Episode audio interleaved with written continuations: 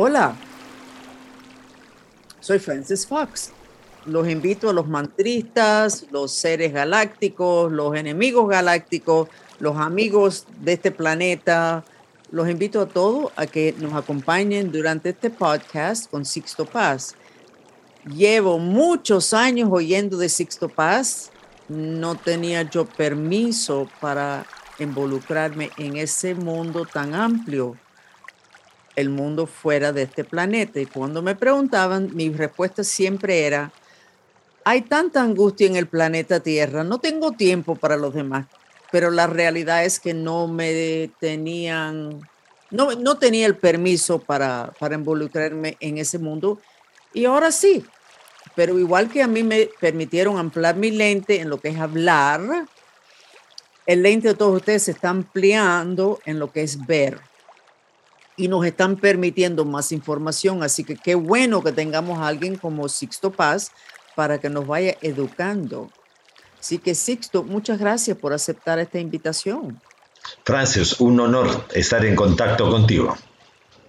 Entonces creo que vamos, no sé ni por dónde empezar, un poquito de tu historia, Sixto. Ya sé que eres peruano, lo cual te pone en primera plana con este grupo de mantristas, porque nosotros hemos registrado la historia de muchos países latinoamericanos y vemos que los incas se quedaron muy callados por miles de años, pero con una información muy guardado que se supone que nos van a entregar hoy día, o sea, en estos tiempos finales para ayudar a bajar la angustia humana. Así que ya sabes que quedas en primera plana con este grupo de personas que llamamos mantristas porque todos hacemos mantra. Así que cuéntanos.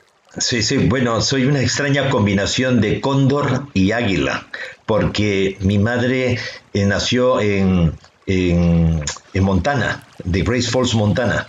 ¡Wow! Entonces mi padre era peruano y mi madre norteamericana, así que soy una extraña combinación. Bueno, es una buena eh, combinación. Los dos son aire. Sí, sí, y estudié, estudié seis, seis años en la Universidad Católica en la Facultad de Historia, hice también arqueología. Entonces, realmente lo mío siempre ha sido justamente la historia. Y ciertamente cuando, cuando los eh, conquistadores pues arrasan el Cusco y saquean el, templo del Coricancha, el templo mayor de los incas, eh, había un gran disco de oro, ¿no? El, eh, o sea, el Punchao Chinam, probablemente este disco eh, lo sacan a través de unos túneles y galerías y se lo llevan a una ciudad que había sido construida 100 años antes de la conquista en plena selva amazónica, o sea, en las selvas del Manu, en el Madre de Dios. Una ciudad que fue construida en la época del Inca Tupac Yupanqui, padre de Huayna Capac y abuelo de Huáscar y Atahualpa. Esa ciudad es la legendaria Paititi o la legendaria ciudad del Dorado, que no hay que confundirla con el Dorado de Colombia. Entonces, eh, la idea de llevarse ese disco era porque era como un espejo dimensional, o sea que permitía realmente conectar con otras realidades, con otras dimensiones. Nuestros antepasados, no solamente los incas, de las distintas culturas antiguas, llegaron a tener un contacto extraordinario, muy profundo, con seres de otros mundos, con seres de otras dimensiones, incluso con intraterrestres, con seres que habitan en un mundo paralelo al nuestro, pero a través de túneles y galerías bajo la tierra. Entonces, em, allí este, estaría ese, disco y quienes quedaron de alguna manera cuidando el acceso a, ese, a esas, esa ciudad y a ese disco fueron justamente los queros, los queros en la comunidad del santuario que son los descendientes de los antiguos eh, incas, de, o sea, sacerdotes incas del templo del Coricancha. ¿Y ese disco se ha encontrado? O sea, históricamente, o sea, ¿qué, te digo? Oficialmente, oficialmente no ha sido descubierto. Los extraterrestres con los que he venido compartiendo contacto eh, junto con un grupo de personas hace ya casi 48 años atrás, nos invitaron a tener el contacto con la Hermandad Blanca en los retiros interiores y para ello realizamos varios viajes hacia la selva del Manu y llegamos a estar allí en ese lugar, en esas ruinas del Dorado, del país Cosco. De todo eso salió este libro que se llama El Santuario de la Tierra, de editorial Lima Books. ¿Y cuándo se escribió ese libro? Este libro ya tiene más o menos unos eh, cuatro años atrás, o sea, fue publicado, pero narra las experiencias vividas en el en 1990, en el año 2005 y en el 2010, que son las tres expediciones que participé. Caminamos 140 kilómetros de ida y 140 kilómetros de vuelta, llevando 30 kilos en la espalda, atravesando cientos de veces los ríos llenos de serpientes, de pirañas, de, de todo. Realmente fue una experiencia extraordinaria y sobre todo el encuentro con los Paco Pacuris, los hombres vestidos de blanco, los guardianes del conocimiento oculto, que son los que tienen a su cargo en la actualidad pues el disco. Y ese disco, nosotros mantristas lo que estamos buscando es una información que dejaron los mayas que tienen que ver con la evolución del planeta en este momento para que sea de menos angustia. Información que nos habían dejado, pero que los españoles quemaron. Pues como tú sabes, eh, nosotros vivimos en un universo material de siete dimensiones y tenemos siete cuerpos para actuar en las siete dimensiones del universo material. Para activar la conciencia en cada uno de esos siete cuerpos, hay siete chakras, vórtices o centros de energía principales que se activan a través de la sagrada respiración. Entonces, uno de esos mantras, por ejemplo, el que te permite activar la glándula pineal, que es el antenaje cósmico, la comunicación telepática, el viaje astral consciente, es el mantra del AUM, A-U-M, AUM. ¿No? Después, para activar la glándula pituitaria, el tercer ojo, la visión psíquica, la clarividencia, pues tienes tú el mantra del Om. O sea, solamente ah, hacer el. No, sabía que eran dos mantras. pero sabes que, Sixto, el grupo mío y yo somos súper sencillos, así que nos tienes que dar las cosas como si estuviera dando a un bebé. Ya nos diste dos claves muy buenos, de que la OM y el OM son dos cosas distintas. No, son dos formas de hacer el mismo mantra de la creación. Ok. Cuando tú acentúas el aum o cuando simplemente haces el om, porque el om lo puedes hacer como lo cultural, como lo hacen los lamas tibetanos, ¿no? ¿no? Bueno, para activar justamente el vórtice de la garganta, tienes tú el mantra del ham, J-M, ham, el mantra de la glándula del timo, esto con la tiroides, con la glándula del timo, del que depende la sanación, del reiki, la imposición de manos, eh, las canalizaciones de energía y todo, el mantra es el yam, Y-A-M, yam. Luego, para lo que es el páncreas, que funciona tanto como glándula como, como órgano, y del que depende precisamente el recuerdo de las vidas pasadas y el poder proyectarse a través del tiempo y del espacio y todo, el mantra es el RAM, R-A-M, RAM.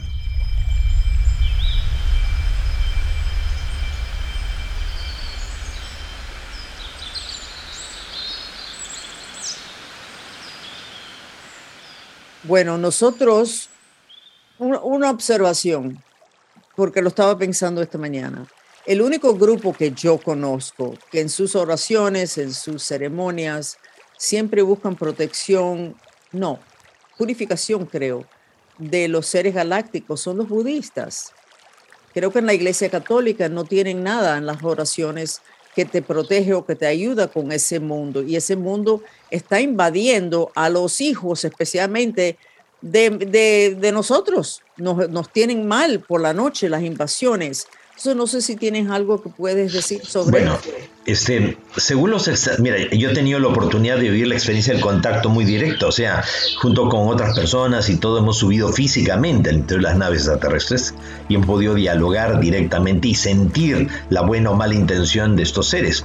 Entonces son alrededor de 60 razas diferentes que están llegando a la Tierra con las más variadas intenciones. Hay de todo en el universo. Espérate, en este momento hay 60 razas que están llegando con las más variadas intenciones.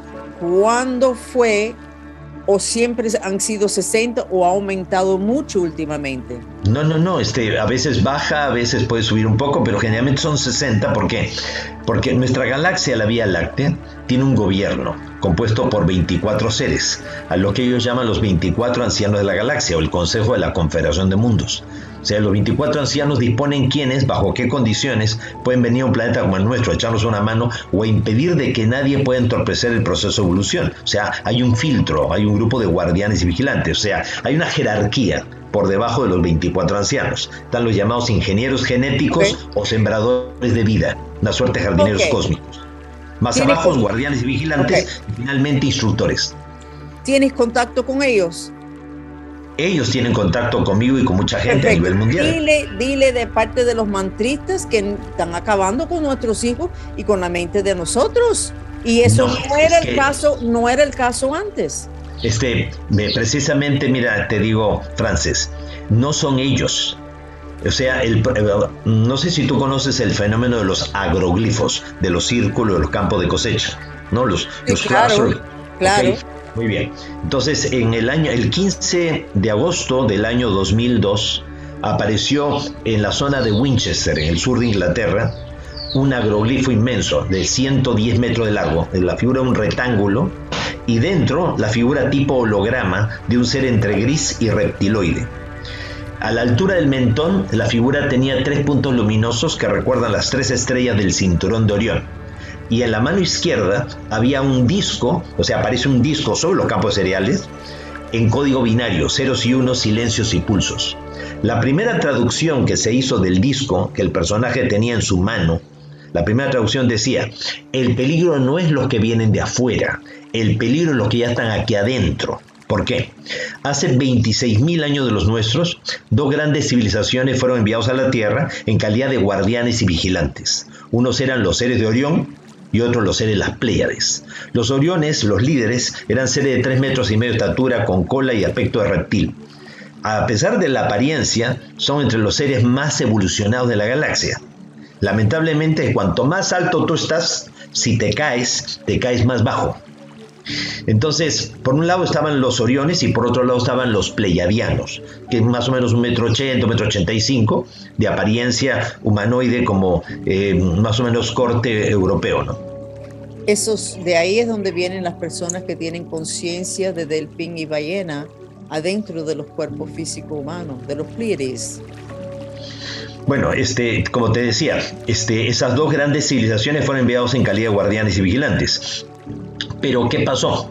Eh, para ellos somos un experimento sociológico, antropológico, metafísico. Eh, según ellos dicen, la Tierra fue rescatada. ¿Por qué? Porque hace 1200 millones de años la Tierra murió producto de impactos de lluvia meteórica que no solamente extinguieron la vida del planeta Tierra, acabaron con la Tierra, la Tierra se hizo pureza, se hizo polvo. Para los extraterrestres el tiempo en el universo es como una espiral ascendente. En una de las curvas de la espiral la Tierra murió, pero el universo continuó. Entonces ellos reciben la autorización de parte de jerarquías cósmicas como para viajar a través del tiempo y del espacio, a través de pliegues cósmicos, portales interdimensionales, y venía a la Tierra antes de que la Tierra muera, e impedir de que muera con lo cual crean un tiempo alternativo paradójico que se ha venido trenzando con el real tiempo del universo. Según esto, nosotros vivimos en una paradoja espacio-temporal, en un tiempo virtual, en un tiempo al margen del real tiempo del universo. Decir esto hace 48 años atrás era ridículo. Hoy día sería ridículo negarlo. ¿Por qué? Porque el 3 de marzo del año 2009, el detector de ondas gravitacionales de Hannover en Alemania, el GEO 600, captó unos ecos provenientes de los confines del universo que llevaron al científico este, eh, Craig Hogan a la conclusión de que vivimos en un holograma, en una realidad virtual, en una simulación a gran escala. Después, en febrero del 2014, Micho Kaku, este científico norteamericano de padres japoneses que tiene un programa en el Discovery Channel, pues declaró que la física cuántica estaría confirmando que vivimos en un holograma, en una realidad virtual, una simulación a gran escala. Ahora, supuestamente este tiempo alternativo, que corre mucho más rápido que el tiempo real, es irreconciliable, jamás tendría por qué conectarse con el tiempo real. Y eso les permitiría a ellos entrar en esta pseudo realidad, experimentar con nosotros y ¿Qué es lo que vienen ellos a aprender de nosotros? Porque no hay nadie, por muy sabio que sea, que no tenga algo que aprender. Y nadie, por muy humilde que sea, que no tenga algo que enseñar. Según ellos, ha avanzado mucho tecnológica y mentalmente pero a costa de sacrificar las emociones y los sentimientos que la dejaron completamente de lado. Entonces la idea de ellos era reconectarse con la parte de la emoción y el sentimiento para salir de una suerte de estancamiento evolutivo. El problema fue que en contacto con nosotros, eh, el ego, el orgullo, la vanidad, la soberbia se les subió a la cabeza. Entonces se hicieron algunos de ellos, eh, se hicieron, eh, o sea, adorar como dioses, ¿no? Tomaron pueblos completos como sus feudos particulares, eh, o hubo otros que tuvieron miedo de que el ser humano pudiera poner en peligro el orden cósmico, que nos diéramos cuenta que vivimos en un holograma y esto pudiera de, pronto acercar ambos tiempos con el riesgo incluso de integrar ambas realidades y crear un tercer tiempo. Precisamente los mayas, en el Chilam Balam de Chumayel, en el libro del adivino, del brujo jaguar o de las cosas que están por suceder, los mayas anticiparon el giro del tiempo o la sincronización de los tiempos, la posibilidad de que el tiempo real se junte con el tiempo alternativo. ¿Cuándo? Pues hay una escalera jeroglífica en las ruinas de Copán, en Honduras, y hay unas estelas en la ciudad de Cobá, en Quintana Roo, de México, donde dan la fecha en jeroglíficos exacta, 21 de diciembre del año 2012, el momento en que existía la posibilidad que el tiempo real se juntara con el tiempo alternativo y creara un tercer tiempo, una nueva realidad. O sea, el giro del tiempo, la sincronización de los tiempos, el parto planetario, el paso de la Tierra a la cuarta dimensión. ¿Y eso pasó? Claro que sí. el 21 pues- de diciembre de 2012, la Tierra pasó a la cuarta dimensión.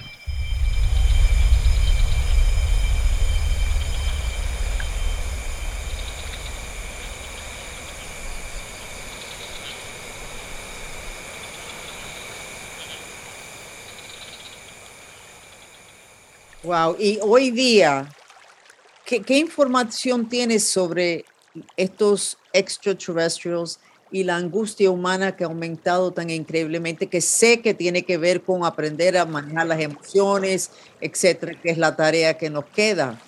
¿Tienes algunas recomendaciones o información?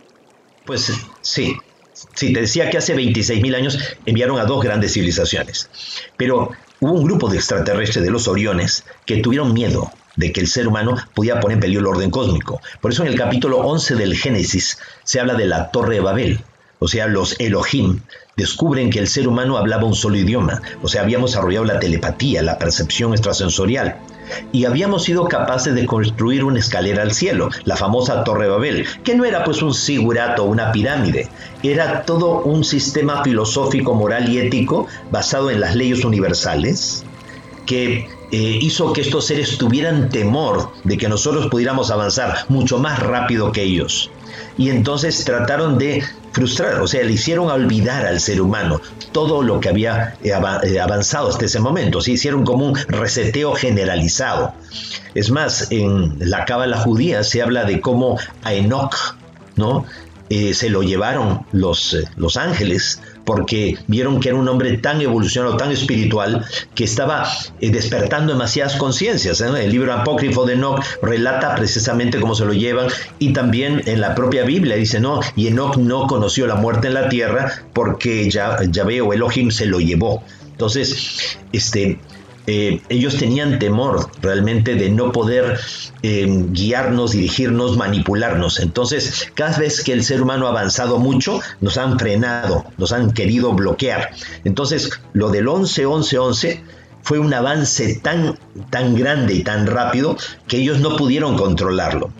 O sea, me refiero a, que eh, debido a que del miedo que tuvieron, o sea, algunos de estos seres extraterrestres quisieron boicotear, sabotear el plan cósmico, este proyecto, este experimento. Entonces una guerra, las llamadas guerras de Orión. Los Oriones lucharon contra los Pleiadianos. Eh, los ecos de esa, de esa guerra todavía resuenan en el universo. En la mitología griega se habla de la titanomaquia, la guerra de los titanes contra los dioses olímpicos. En la Biblia se habla de la guerra de los hijos de la luz contra los hijos de la oscuridad, la guerra de los ángeles. En la, mitología hindú se habla de las guerras del Mahabharata, el Ramayana, verdaderas guerras cósmicas teniendo como escenario neutral sus batallas nuestro mundo. Al final los líderes de la disidencia fueron sometidos y fueron deportados y exiliados al mundo intraterreno, al inframundo. Y estos seres acostumbrados a vivir miles de años fuera de la Tierra murieron y quedaron aquí atrapados en nuestro mundo como espectros. Ellos no pueden manipular a toda la humanidad porque no están vivos. Entonces ellos manipulan a unas pocas personas débiles de carácter, débiles de voluntad, gente eh, llena de resentimientos, rencores, frustraciones, tipo Hitler, Stalin, Maduro, este, Fidel Castro, George Bush, todo ese tipo de gente, y a través de ellos tratan de llevar el mundo hacia la autodestrucción. Entonces, ellos tienen sectas como la de los Illuminati, que eh, justamente mueven las fichas para tratar de llevar al mundo hacia la autodestrucción. En el año 2009 hicieron el experimento del virus del, del H1, ¿no? ahí en México, queriendo destruir su economía, como un experimento para lo que iba a hacer ahora. Entonces, como la humanidad avanzó tan rápido y llegamos en el 2012 a, hacer, a producir el giro del tiempo, entonces ellos no quieren que sigamos avanzando, que no pasemos ahora de la cuarta a la quinta dimensión de la conciencia, que es la dimensión del alma, donde ahí llegaríamos a tomar conciencia de cuál es nuestro rol protagónico en el concierto de los mundos, que es aprender a amar y enseñar a amar.